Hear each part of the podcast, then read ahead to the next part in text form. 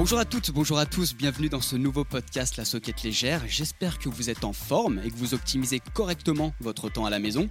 En ce qui nous concerne, au sein de la Soquette Légère, on a écumé toutes les plateformes audiovisuelles de sport, la chaîne L'équipe, Eurosport, Bein Sport et bien évidemment RMC Sport où l'on retrouve régulièrement le journaliste Johan Tritz. Et ça tombe bien, il est notre invité. Salut Johan, bienvenue. Salut, moi aussi j'optimise mon, temps à la maison puisque je fais du home trainer un maximum de temps aussi. Eh ben, il faut bien continuer le vélo quand on peut pas à l'extérieur. Home trainer, euh, la mode effectivement, est-ce que tu as une euh, plateforme connectée ou pas?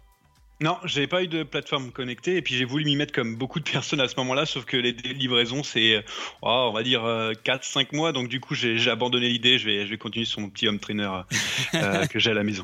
Ouais, il fallait anticiper un petit peu les, les, délais de livraison.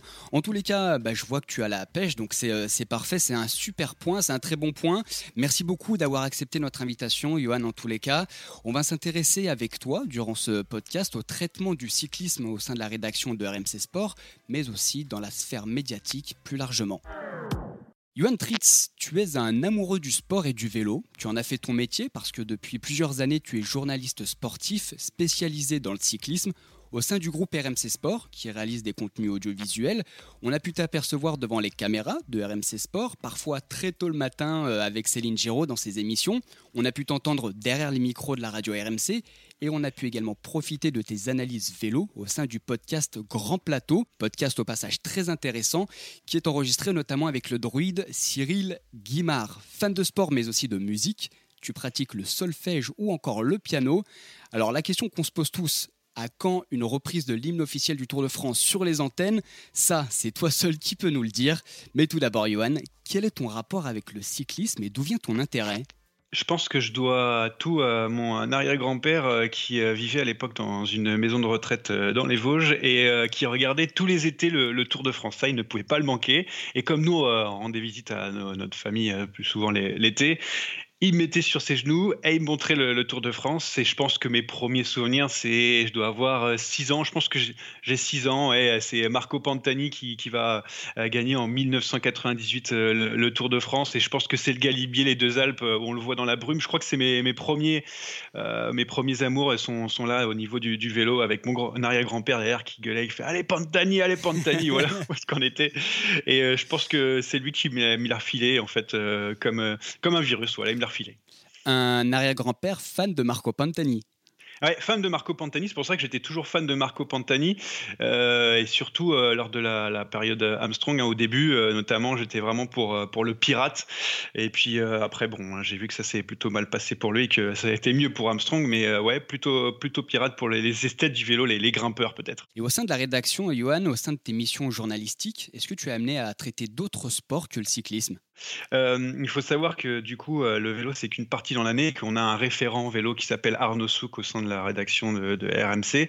Et euh, du coup, moi, je viens, entre guillemets, l'aider partiellement sur des, gros événements. ça a été le cas de, de dernier Paris-Nice, etc. Et donc, du coup, le reste du temps, il n'y a pas que le vélo, il y a aussi tous les sports. Et donc, du coup, je suis amené à traiter tous les sports le reste du temps. Et une fois par semaine, le, le grand plateau, le, podcast vélo qui, là, me prend un, un temps plutôt sympathique à faire de ce, podcast vélo, mais le reste, c'est du foot, c'est du hockey sur glace, c'est du touring bâton, c'est tout ce qu'il y a autour. Quoi. On va faire un petit crochet par, sur le, le podcast Grand Plateau. Comment ça s'organise un petit peu? Comment il est travaillé ce podcast? C'est une respiration dans la semaine en fait c'est un truc qui est un petit peu euh, en dehors de, RMC de habituel de la grille habituelle du coup en fait c'est voilà donc on n'est pas réglé tous ensemble. Christophe euh, Pierre Amiche euh, donc Christophe Cessieux Pierre Amiche qui est avec nous Arnaud Sec aussi qui est de temps en temps Cyril Guimard et donc moi. On n'a pas des jours en commun un jour en commun pour travailler avant en amont. Donc du coup on se retrouve le même jour. On bosse avec Pierre Amiche et moi on bosse sur ce qu'on va faire etc et avant Christophe Christophe Cessieux aussi un peu travaillé. Et c'est là, en fait, on arrive le, jour même avec tous nos éléments. On est ensemble, on met tout ça ensemble. Et puis derrière, ça fait un podcast. Et je trouve que ça donne aussi un petit quelque chose parce qu'on ne s'est pas vu avant, c'est pas forcément préparé. Et du coup, ça fait vraiment direct. Et euh, voilà, c'est spontané. Voilà ce que j'ai envie de dire. Quelle est la place du cyclisme au sein de la rédaction de RMC Sport? Le vélo à l'année, sauf le Tour de France où on là on est vraiment vraiment que 100% dessus, eh bien ça va ça vient nourrir un petit peu entre la Ligue 1, entre le rugby, je sais pas entre la Formule 1, voilà plein d'autres sports et on a essayé de mettre en place, en tout cas c'est ce que fait Arnaud Souk qui est référent en vélo, de, mettre en place un peu plus de vélos, de reportage, etc. Mais sinon c'est ponctuellement sur des, des Paris-Nice, sur des, des, Dauphinés, sur des, des grandes classiques, euh, Milan-San Etc.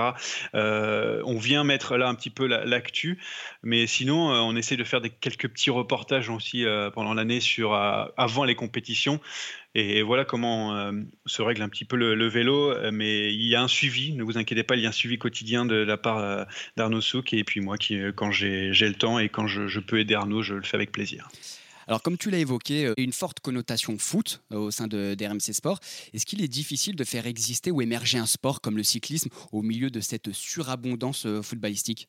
Ouais, c'est difficile. Ouais, clairement, c'est, difficile parce que, en fait, la, la rédaction, elle est vraiment tournée vers le foot et même les hommes sont tournés vers, le foot, les hommes qui, qui la composent, cette rédaction.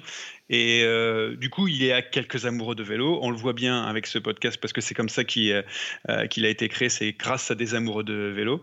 Et euh, il y en a quelques-uns. Donc du coup, ça fluctue en fonction des, personnes qui, sont à la rédaction. Euh, je prends des, exemples tout bêtes, mais euh, je sais pas moi, par exemple un, Paris Camembert diffusé, euh, en fonction de la personne qui est là ce jour-là, il y aura un petit résumé ce jour-là, mais vraiment ça dépend vraiment des, hommes. Donc du coup c'est un peu difficile, surtout de, faire comprendre que le cyclisme ça reste un sport majeur, ce qui n'est pas forcément le compris de tout le monde parce que je sais pas comment l'expliquer, mais comme très peu l'ont pratiqué et très peu sont tombés dedans en disant le Tour de France, c'est pour les vieux souvent.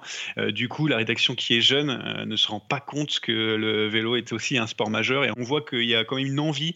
Et euh, c'est pour ça que maintenant on est, on est quasiment à la rédaction sur le vélo. On a envie de mettre en avant ce, sport. On a compris que maintenant, aujourd'hui, c'est vraiment un des sports majeurs de, dans le monde et, surtout en France. Et si on reste sur l'actu vélo, comment est-ce qu'elle est traitée l'info au sein de la rédaction? Comment est-ce que tu vas chercher les infos? Est-ce que tu as des relais un petit peu dans le monde professionnel? Ah, il faut toujours avoir des, euh, relais, des, contacts. Euh, souvent, souvent, ça se fait par des euh, attachés de presse. Hein. On va pas se mentir que c'est avec eux qu'on discute pour faire un reportage, ou même eux viennent nous chercher parce qu'ils ont un nouveau vélo, parce qu'ils font un stage en Espagne où là où il fait chaud la plupart du temps. donc il y a ce, cette première barrière, c'est celle-là, c'est les attachés de presse qui à chaque fois c'est l'interlocuteur euh, le principal. Et puis euh, aussi, on a voilà des, des personnes qu'on connaît dans, dans le milieu du cyclisme qui gravite autour aussi, qui permet d'avoir accès à des coureurs.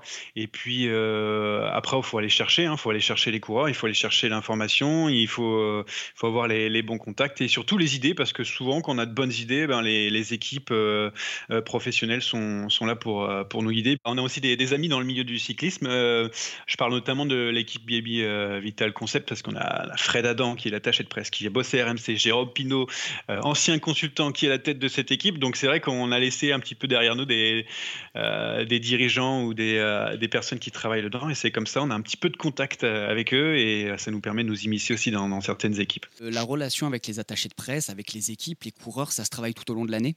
Ouais, Ouais, clairement. Alors ça, cette partie-là, c'est euh, Arnaud qui, qui la travaille, mais euh, je suis amené à, sur le terrain aussi à, à, le faire. Mais en fait, il, ça c'est continuel. Donc du coup, euh, c'est vraiment toute l'année où euh, Arnaud il est là tous les jours. Enfin, j'abuse un peu tous les jours, mais à envoyer des petits messages. Euh, moi aussi, envoyer des petits messages. Est-ce que tu, comment tu vas, ou est-ce qu'on peut faire ceci, est-ce qu'on peut faire cela? Même ça nous est arrivé. Pardon, je vais le dire maintenant, de, de, de demander des coureurs ou d'enregistrer des coureurs juste comme ça, sans que ça passe dans des, des contenus pour le podcast ou pour pour la, grille antenne de RMC, parce que voilà, parce que pour être bien avec, euh, avec euh, une équipe, parce qu'il y a un gars qui performe, mais comme on n'a pas vraiment la place, on le fait quand même pour dire on est là, mais derrière, désolé, mais voilà, ça peut arriver. Je ne donnerai pas de nom, mais ça, peut arriver malheureusement, mais c'est important de garder ce, lien, ce, ce contact permanent. Du coup, à t'entendre et à t'écouter, tout le travail, il y a beaucoup de bureaux, un petit peu de terrain aussi? La plupart du temps, c'est du bureau pour préparer en amont tout ce qu'on va effectuer, notamment sur les courses ou en termes de, reportage. Donc c'est souvent beaucoup de préparation dans les bureaux, des jours, des semaines, pour au final un jour ou deux jours de reportage, parce que malheureusement, on n'a pas forcément le droit à beaucoup de jours de, reportage parce qu'il y a l'actualité qui tourne autour. Et par exemple, euh, on avait fait euh, pour la période d'hiver le, cyclocross. Euh, avec, avec, avec plusieurs coureurs, qui, notamment Cosnefroy, qui, qui faisaient du cyclocross. Et euh, du coup, on l'avait fait avec lui. Et euh, voilà, on avait le droit qu'à un jour, deux jours de reportage, alors qu'on avait travaillé euh, pendant longtemps avec lui. Mais bon, le problème, c'est qu'il y, a le foot qui continue, il y a le rugby qui continue. Donc voilà. Mais on a quand même, on y en arrive maintenant de plus en plus à faire du contenu autour. Au sein de la rédaction, sur quel support, là je parle pour nos auditeurs et auditrices, sur quel support on peut retrouver l'ensemble des infos qui sont diffusées? Alors, on diffuse, lorsque l'on fait un reportage, les reporters partent toujours avec une caméra qui permet, avec la caméra qui fait aussi du son, de faire et de la radio et de la télé, mais aussi du web. En fait, ce qui est important dans ce qu'on appelle l'agence RMC Sport, c'est que dès que l'on part sur le terrain, on peut être amené à travailler pour la télé qui est RMC Sport News, c'est euh, ce qui diffuse l'actu euh, au niveau du, sport. Pour RMC, donc la radio, donc là pour les émissions de sport, ça peut arriver euh, le week-end pour les grandes gueules du sport qui ont besoin notamment de, reportages un petit peu décalés, autre que dans l'actualité. Et puis il y a aussi la partie web, donc RMC Sport qui est un des plus gros euh, site web, euh, notamment au niveau de l'actualité sportive. Et là aussi, derrière, on, est amené aussi à pouvoir écrire des petits papiers, euh, des petits papiers info, actu, ou même un petit peu reportage un peu décalé. Donc, c'est bien parce que on peut, ça fait, permet de faire beaucoup de choses, mais aussi il faut le dire, c'est que c'est prenant, on n'a pas tout le temps, le temps de faire euh, ça en même temps, mais au moins on sait que l'actualité sera bien traitée et c'est ça aussi qui est, qui est, sympa à RMC Sport. Alors on voit avec tous ces exemples que l'agence RMC Sport s'adapte aux nouveaux modes de consommation des, des auditeurs. Effectivement, parce que euh, avec notamment l'arrivée des, des, podcasts, on sent qu'il y a besoin de, de changer euh, et surtout de vivre avec son temps. Euh, parce que euh, on n'a pas été les, premiers à faire des, podcasts sport. Il y a eu d'autres euh, d'autres rédactions sportives qui, qui s'y sont collées avant, mais du coup on a compris que c'était important. Il surtout la partie web maintenant, il y a aussi plus de plus d'écriture, plus de reportage aussi parce que on sait que les gens n'ont pas forcément tout le temps, de temps de regarder 10 minutes par exemple de euh, d'un reportage à la télé et plutôt ils vont, ils vont plutôt vouloir lire. Donc le but c'est vraiment de, tout faire un maximum pour que euh, tout le monde puisse regarder quand il a envie de regarder ou écouter quand il a envie d'écouter. Et il manque plus que la presse écrite, mais bon ça c'est réservé à, une autre rédaction pour l'instant. Tu évoques le site web. Qu'en est-il des réseaux sociaux RMC Sport? Pour l'instant, les, réseaux sociaux, en fait, il y a des gens, bien sûr, qui, euh, qui ne font que ça, les community managers. c'est beaucoup parce que sur le foot parce que c'est euh, comment. Mais en fait, c'est là où ça réagit plus sur les, réseaux sociaux. Pour l'instant, euh, j'avais demandé euh, à l'époque pour aussi pour les, podcasts vélo de pouvoir faire aussi un petit peu d'actualité sur sur Twitter, mais le problème c'est qu'on manque de main malheureusement. Et voilà, pour l'instant, ça, ça c'est vraiment sur notamment l'after foot, le Moscato Show, des émissions qui fonctionnent. Et derrière, il y a une communauté énorme. Et je pense que lorsqu'on aura amené une communauté à différentes émissions, euh, là, il y aura plus de relations avec les réseaux sociaux. Mais je pense que RMC, quand même, au niveau, euh, des réseaux, euh, l'une des plus, je veux dire, je sais pas dire des plus, les plus drôles, mais en tout cas des, plus présentes dans les réseaux. Concernant le rapport entre RMC Sport, le monde des médias et euh, le monde de cycliste, tu évoquais, euh, il fallait avoir euh, des idées, proposer des nouveaux contenus. Donc le podcast Grand Plateau en fait partie.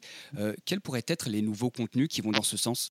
Les nouveaux contenus, ça serait pouvoir faire de la, vidéo en plus derrière. Donc, en plus de cette qualité audio de ce podcast, c'est de pouvoir faire de ce podcast un, bah, le mettre en, vidéo, pourquoi pas, en l'habillant avec euh, des maillots, euh, quelques euh, coupures de, de jour d'eau voilà, dans, dans, les studios. Parce que, parce que les gens aussi aiment bien et surtout consomment plus des vidéos sur, je sais pas, sur YouTube. je parle pas de Dailymotion parce que c'est un peu has-been maintenant, mais plutôt sur YouTube. ils regardent, voilà, ça peut, ça peut aussi être aussi une nouvelle entrée je vois aussi que vous, vous le faites aussi à la, la socket légère, donc à mettre aussi un petit peu de vidéo. Donc je ne me trompe pas quand je, dis ça. Et ça aussi, c'est une nouvelle entrée qu'on pourrait faire dans, dans, le, dans les podcasts et puis aussi pour autre chose, dans les émissions. Quoi. Ouais, effectivement, tu prêches un, un convaincu. Johan, pour continuer, je vais te citer trois idées reçues. C'est à toi de me dire ce qu'il en est réellement. Voici notre première rubrique de ce podcast, le vrai du faux. Le vrai du faux. Johan, vrai ou faux Les rubriques sur le dopage ne sont plus le seul moyen de parler vélo dans le monde des médias. Alors là, c'est vrai, totalement vrai, parce que le dopage, on en parle de moins en moins. Mais euh, ouais, ouais, non, maintenant, le, dopage, on, en, essaie d'en parler le moins possible, parce qu'on a l'impression que c'est moins présent. Avec le passif du cyclisme et de ses, relations avec les médias, est-ce qu'on peut dire que les médias, la presse en général, ils ont le pouvoir de démonter ou de décrédibiliser un sport? Ouais, clairement. Euh, ça a vraiment été, été le cas. Et. Encore une fois, je vais parler sur, sur mon expérience et euh, l'expérience passée sur euh, Paris-Nice où on a en fait on a fait que de parler du, coronavirus et ce qui est normal parce que c'était vraiment l'actualité en ce moment. Et euh, on s'est rendu compte avec mon collègue Arnaud Souk qu'on n'a pas traité très peu traité le, sportif malheureusement. Et du coup c'est en remarquant ça en disant c'est dommage parce que c'était une belle course mais on n'a pas pu le passer dans les médias. Et ça les gens ne se sont pas rendus compte que c'était une belle course. Et ça c'est aussi un petit peu notre mais voilà, c'était l'angle qu'on a pris, entre guillemets, mais c'était primordial. Quoi. Vrai ou faux, dans quelques années, comme ça se fait déjà aux États-Unis avec les sports américains, des plateformes digitales seront détenteurs de droits exclusifs pour diffuser les épreuves de cyclisme. Alors là, ça, pourrait être dans le cas vrai, en tout cas pour, euh, je sais pas, je sais qu'Amazon s'y met notamment, il y a d'autres plateformes, Facebook aussi ont des droits. Euh, écoute, euh, moi, ce que je te propose, c'est que tu le proposes à notre rédaction et qu'on puisse euh, mettre un maximum de vélos euh, sur euh, la rédaction web ou sur le site web, voilà. Mais je pense que oui, c'est l'avenir parce que c'est dommage. on connaît tous le site pour être suiveur de, cyclisme Direct Vélo. Et grâce à Direct Vélo, ça nous permet nous de suivre des courses qui ne sont pas diffusées et elles sont diffusable sur euh, certaines plateformes si cela peut être euh, possible. Donc du coup, oui, oui, je pense qu'il y a besoin, il y a besoin. Pour les petites courses, tout le monde suit, tout le monde suit. Dossier à suivre donc. Et dernier vrai ou faux, le cyclisme virtuel dont on parle énormément en ce moment en cette période de confinement, c'est un secteur porteur et crédible pour de nouvelles couvertures médiatiques. Bah vrai, vrai, totalement vrai euh, en fait, parce que du coup, euh, là, on l'a vu sur euh, le Tour des Flandres qui a été euh, qui était diffusé sur sur différentes plateformes, sur Twitch notamment, et on voit que ça a fonctionné sur sur Sportza du côté des, des, Pays-Bas et de la Belgique où il y a eu 600 000 personnes qui étaient qui étaient devant. Donc, je pense que c'est une mode comme c'était le cas sur FIFA et le, football. C'est une mode qui, qui, à mon avis, va grandir et qui sera utilisée, je pense, bah, c'est ce que je pense. C'est euh, plutôt en hiver, lorsqu'il y aura des, temps morts, ça permettra ou à des coureurs qui ont envie de continuer de courir, et même pour des sponsors de continuer de vivre dans les périodes un peu creuses. Aussi, c'est important. C'est ça, on entend énormément de critiques par rapport euh, les puristes qui critiquent énormément le virtuel parce qu'on perd euh, un certain sens du vélo, mais il y a un petit côté business et visibilité sponsor qui peut être perpétué et continué pendant la saison, et ça, c'est pas négligeable pour, pour une marque qui investit beaucoup de sous. Ouais, non, mais ça c'est ça c'est clair hein, parce qu'on voit qu'on a besoin de chaque euh, seconde de diffusion pour euh, les, sponsors. Donc euh, oui, c'est c'est le futur. On a un petit peu de mal pour les, les, puristes parce que tout ce qui est nouveau, ça fait enfin ça fait ça fait réagir et on n'aime pas trop. Mais bon, l'e-sport maintenant entre FIFA, je sais pas entre les différents jeux, on voit que ça ça cartonne et je pense que ça va cartonner. Il reste juste à faire des, des réglages en termes visuels, en termes d'organisation, mais ça va fonctionner. C'est certain. Vous êtes toujours dans le podcast La Soquette Légère en compagnie du journaliste sportif spécialisé vélo au sein de la rédaction de RMC Sport, Johan Tritz. Johan, pour poursuivre, une question un petit peu brute. Est-ce que le cyclisme est un sport qui fait toujours vendre?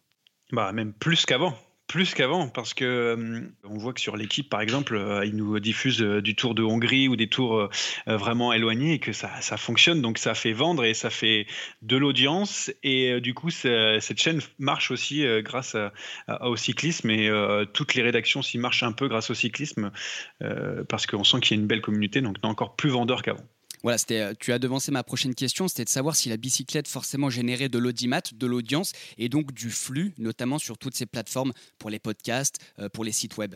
Le, record d'audience, je crois que sur euh, la chaîne L'équipe, euh, ou en tout cas c'est proche, c'est euh, le Giro quand il y avait Thibaut Pinot et puis on a eu aussi Milan-San Remo avec Julien Lafilippe. Donc voilà, donc on voit que l'audience ça fonctionne lorsqu'on met sur des des grandes chaînes. Bon, autre que le Tour de France, parce que souvent on regardait juste le Tour de France qui faisait des, des audiences incroyables. Euh, là, on voit que toutes les courses de vélo commencent à, intéresser un maximum euh, de gens. Donc, euh, je pense que c'est l'avenir, c'est de pouvoir montrer aux gens qu'il y a autre chose que le Tour de France et que les beaux paysages, même si ça reste l'épreuve phare, et que voilà, tout au long de, de l'année, on va voir de, de, plus en plus, je pense, dans, le, dans les rédactions, dans, dans la presse et même chez nous. Euh, il y aura de plus en plus de, vélos. En tout cas, ça, prend le chemin.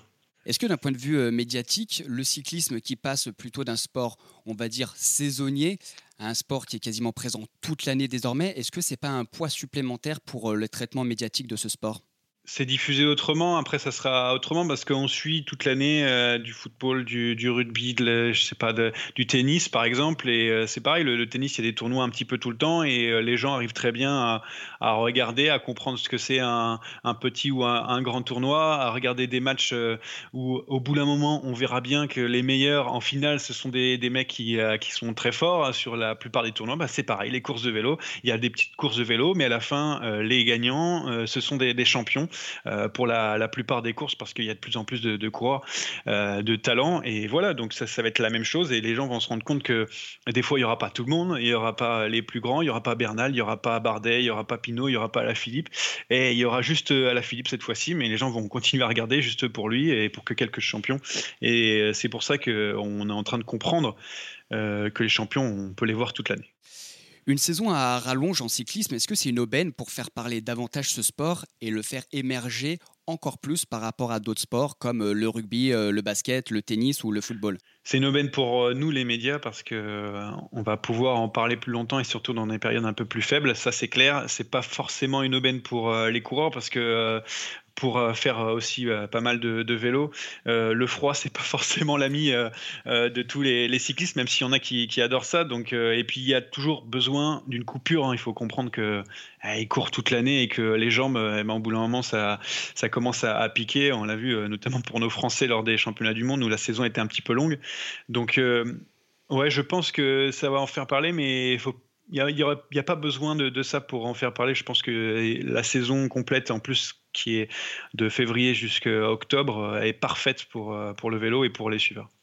Johan, quand on regarde un petit peu le monde du vélo actuellement, euh, les tenues textiles, les machines, les vélos qui sont toujours plus performants, toujours plus jolis, l'optimisation des partenariats avec les sponsors, la communication des épreuves, la communication des équipes, est-ce que tu n'as pas la sensation un petit peu que le cyclisme est de plus en plus marketé ou en tous les cas mieux marketé. Oui, mais c'est parce que maintenant on peut plus se permettre de juste montrer son maillot sur le Tour de France euh, pour, euh, pour avoir des retombées. Euh, je sais que AG2R Mondial avait donné des chiffres, je les ai pas en tête, mais comme quoi ça, ça fonctionnait bien ce, ce, partenariat en termes de retombées. Et les équipes ont compris que du coup, surtout dans cette période maintenant, qu'il n'y a pas il ne faut pas juste montrer son maillot dans une échappée ou lors d'une victoire, lors de, grandes courses. C'est que maintenant, il faut avoir du contenu, surtout que la période actuelle, c'est d'être le plus proche possible des, des socios, des, fans de, vélo. Donc, on voit beaucoup sur les réseaux sociaux et notamment actuellement, euh, toutes les équipes sont présentes. Euh, je pense que la meilleure équipe actuellement sur les réseaux, c'est BNB Vital Concept qui est vraiment euh, avec ses fans. Et en plus, ce qui est drôle, c'est que quand tu vas sur les courses, tu vois presque plus de maillots de BNB Vital Concept que, euh, euh, que d'autres maillots. Euh, et pourtant, c'est une des plus petites équipes du, peloton sur les, courses, les grandes courses World Tour. donc, ils ont compris comment ça fonctionnait, qu'on pouvait avoir des retombées dans, de différentes manières autres que de, courir avec le maillot. Et ça aide le cyclisme, et c'est aussi, ça permet à tout le monde de de voir aussi ce que c'est le, vélo. quand tu n'es pas connaisseur, bah, il y, a un coureur qui, qui fait un truc un peu marrant, un peu à, un côté, ou une équipe qui fait des, des, reportages sympathiques, bah, on va regarder ça. Au début de l'émission, tu euh, mentionnais et tu rappelais l'image que peut avoir le, cyclisme, un petit peu ce, sport de vieux, euh, ce sport un petit peu franchouillard, même si c'est euh, pas forcément le cas et plus forcément le cas. Est-ce que du coup, avoir un sport cycliste qui est mieux marketé, est-ce que c'est plus sexy plus tendance pour promouvoir ces disciplines? Ouais, c'est bah, beaucoup plus euh, sexy euh, de pouvoir faire surtout du, contenu à côté parce que en fait on se rend pas compte que le vélo, c'est pas que la course le, dimanche, c'est aussi toute la toute l'année. Il y a des gens qui s'entraînent, euh, il y a des, du personnel, du staff autour qui travaille. Et là, on voit notamment des articles sur le staff autour, ou alors voir des coureurs qui s'entraînent dans des dans des vidéos. Donc il y a besoin de ce suivi continu et ça c'est important parce que euh, on a tendance à lâcher le, vélo lors, lors des, temps faibles en fait euh, lors de, courses on ne suit plus le vélo et maintenant grâce à ce fil eh ben ça permet de ne pas oublier qu'il y a du vélo et qu'on sait à chaque fois qu'il y a une course samedi il y a une course dimanche et qu'il n'y a pas juste euh, juillet et, et c'est tout quoi. Johan, pour continuer, on va s'intéresser un petit peu à toi et ta personnalité. Est-ce que tu pourrais nous citer ta plus grande satisfaction? Mais écoute, mes satisfactions, je vais prendre sur le, vélo parce que, en fait, euh, avec plusieurs amis à la rédaction, on euh, prend le temps chaque, euh, chaque fin d'été à grimper d'école. Donc voilà, c'est aussi notre satisfaction, c'est de, de, souffrir aussi comme le coureur. On le monte un peu moins vite que le coureur, on va pas se mentir, le coureur professionnel en tout cas. Mais voilà, on a fait beaucoup de, de cols, on a fait le Tourmalet, on a fait le Galibier, on a fait le, le Ventoux. et je trouve que de le faire, autre qu'une satisfaction, ça t'apporte beaucoup quand tu regardes les courses parce que oh, on remarque les endroits qui sont difficiles, on comprend la douleur aussi du, du, coureur parce que souvent on est derrière notre télé, dans notre canapé en disant allez vas-y attaque etc.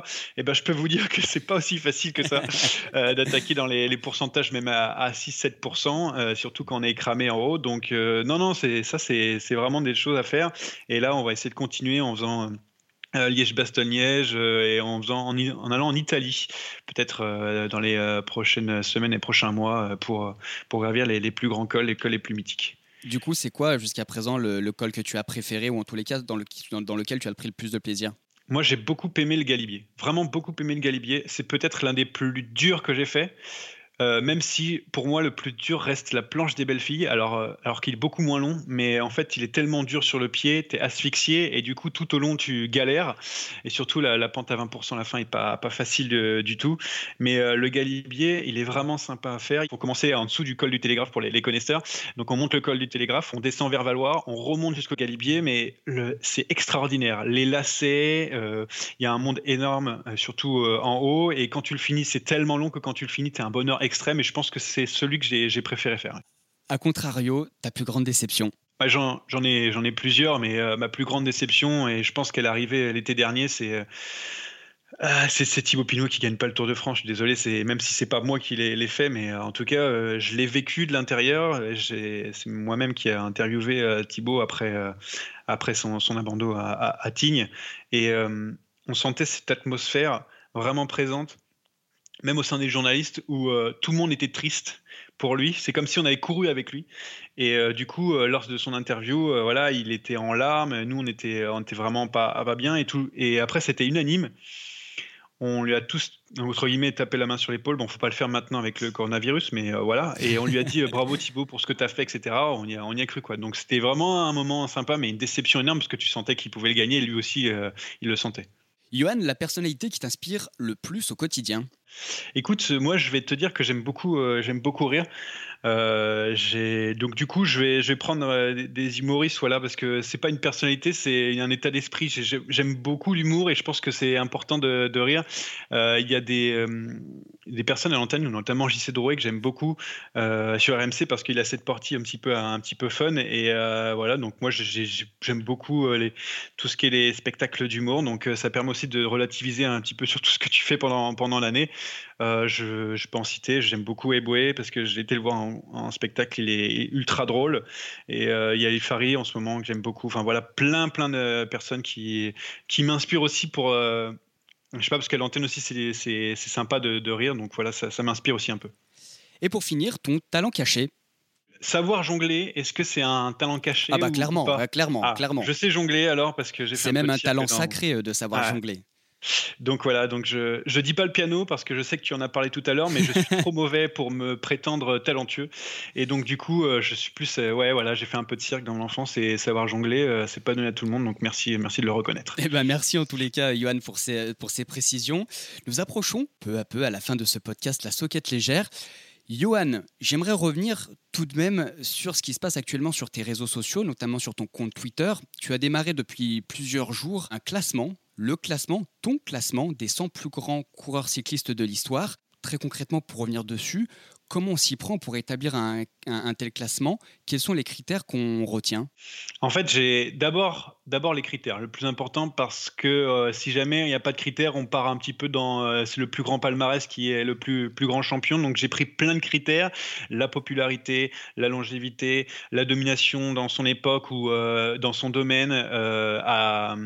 Donc évidemment le, le palmarès et puis voilà et puis je sais pas la légende, les records. il faut que ça englobe un petit peu tout parce que je prends l'exemple par exemple d'un Raymond Polidor qui a pas un palmarès le plus énorme de tout le le, cyclisme mondial. Et pourtant, il est resté tout en haut des années et des années. Cette popularité a été énorme et il fallait aussi prendre ça en compte. Donc, euh, à partir de là, j'ai commencé déjà par le palmarès de chacun, parce que c'est important, le palmarès, c'est plus on gagne, plus, euh, plus on grimpe, ça c'est sûr. Mais euh, voilà, aussi cette partie légendaire, et pour ça, il faut se documenter. Donc j'ai lu des livres, j'ai regardé un petit peu à droite à gauche, et puis, on va pas se mentir que quand on approche du top 20, euh, c'est beaucoup plus facile parce que euh, les champions, on les connaît. C'est plus avant entre le, entre le top 100 et le top 75 où t'hésites, où ça joue à rien. Un mec peut être 99e ou 85e. Et même le jour J, quand je donne mes 5, des fois, ça m'arrive de changer l'ordre parce que je me dis pourquoi j'ai fait ça? Enfin, bref, mais, ça reste mon top 100 pas le top 100, mon top 100, et euh, c'est vraiment subjectif aussi pour certains coureurs. Ça nécessite combien de temps de travail à peu près? Il y a le travail euh, depuis, euh, depuis que je suis le cyclisme où euh, voilà, je, comprends un petit peu les choses, donc ça c'est important. Et puis après, je me suis mis pendant deux semaines à lire, à voir comment classer. J'ai été aidé aussi par des, amis cyclistes. C'est comme ça qu'on réalise ce, top 100 parce que si tu restes vraiment que sur toi et concentré sur toi, bah, au bout d'un moment, tu, te perds un petit peu. Et qu'est-ce qu'on retire d'un tel classement? Qu'est-ce Comment on arrive à remettre en perspective à peu près 100 ans d'histoire? Mais en fait, c'est hyper dur euh, et j'ai eu tendance d'ailleurs à, le faire, à grimper notamment les, les coureurs des années 10, 20, 30, parce que déjà on les a pas vus courir, mais on a l'impression que ce vélo était dix fois plus dur qu'aujourd'hui. Donc il y a cet aspect où euh, tu as envie de dire euh, c'est incroyable ce qu'ils ont fait avec juste un vélo qui tenait pas la route. On en prend, nous, c'est encore pire que le Vélib ce qu'ils faisaient. Donc les véritables forçats de la route, quoi. Voilà, c'est ça, les, les forçats de la route. Et puis aussi, il y a ça, mais aussi le fait que dans les années euh, actuelles, eh ben, il y a tellement de férocité, tellement voilà, il y a tellement de grands coureurs, euh, de concurrence que voilà, il faut se rendre compte aussi que gagner maintenant une course, c'est vraiment c'est presque plus dur qu'avant parce qu'avant tu avais des personnes qui dominaient. Donc euh, voilà j'essaie de faire la part des choses. On verra bien si à la fin ça va pas plaire à tout le monde mais être à peu près cohérent. Mais est-ce qu'au final c'est pas toujours le même qui va gagner? Ah bah le premier, ça on sait pas. Peut-être que euh, moi ma sensibilité fait que euh, il n'est pas premier. Je sais de, qui on parle, mais euh, c'est vrai qu'on a, on tendance à, penser à, quelqu'un qui aime manger des, êtres humains mettre en tête. Mais écoute, on, verra bien. En tout cas, ça a plu ou pas plu d'ailleurs à des gens. Donc je les remercie d'avoir suivi, de commenter surtout parce que c'est important d'avoir le, point de vue de certains. Et des fois il y en a qui sont un peu plus virulents que d'autres, mais c'est toujours sympa de discuter avec et chacun son point de vue. Et je le rappelle que c'est mon top 100 et que ce n'est pas le top 100 ultime, évidemment. Et du coup, quel est ton meilleur moment cycliste? Je pense que c'est euh, la victoire de, Thibaut Pinot sur le Tour de Lombardie. C'est mon meilleur moment cycliste. En tout cas, ça m'a fait vraiment plaisir pour, pour lui parce qu'il a mérité. Merci beaucoup. En tous les cas, Johan, nous arrivons à la fin du podcast La Soquette Légère. C'est très sympa d'avoir pris euh, le temps euh, d'évoquer tout ça avec nous. On aura balayé finalement pas mal d'aspects, hein, mêlant le cyclisme et le, le, monde médiatique avec des éclairages toujours intéressants. Mais bien sûr, avant de se quitter, alors on avait traditionnellement la rubrique Tu préfères, que personnellement j'adore. Mais avec toi, on va changer et on va faire une nouvelle rubrique qu'on va tester euh, aujourd'hui qui s'appelle. Tu es le premier? Tu seras le premier. Et voilà. On va l'intituler Tu finis et on va voir ce que ça va donner. Allez, c'est parti. Tu finis. Johan, je vais débuter une phrase, c'est toi qui donne la fin. En montagne, concentre-toi effectivement. En montagne, Alberto Contador grimpait plus vite que. Euh, que Froome. À travers ses lunettes, Alex Zule ne voyait pas assez de. Et voyait pas assez Armstrong. Levi Leipheimer, l'américain, il descendait l'école comme. Comme Thibaut Pinot. le russe Ilnur Zakharin, sur un vélo, il a l'élégance d'une. Bah, j'ai envie de dire une soquette, je pense que c'est le bon terme. Et enfin, Johan, en tant que journaliste, tu voudras toujours ressembler à à moi-même. Voilà, je vais dire ça. C'est pas parce que c'est parce que j'ai j'ai pas vraiment d'idole. Et en plus si jamais je dis un nom, bah là je suis mal barré parce que tout le monde va, le savoir et ils vont dire ah c'est vrai que tu me ressembler et tout. Alors je dirais à moi-même je vais me ressembler ça va être déjà pas mal. C'est très étonnant. On s'attendait complètement à cette réponse. Donc on, a, avait vu juste. Merci beaucoup Johan de t'être prêté au jeu. Bon courage pour la fin de ce confinement et de ce travail un petit peu euh, à distance au quotidien notamment avec euh, RMC Sport. On se dit à très bientôt sur les routes des bicyclettes. Merci à vous également chers auditeurs et auditrices pour votre écoute Retrouvez comme d'habitude l'ensemble des actus et des euh, podcasts de la Socket Légère sur Twitter et sur l'ensemble des plateformes de diffusion. On se retrouve très vite avec plaisir et comme depuis un mois, un seul mot d'ordre pour la santé de tous, on reste à la maison. La Socket Légère.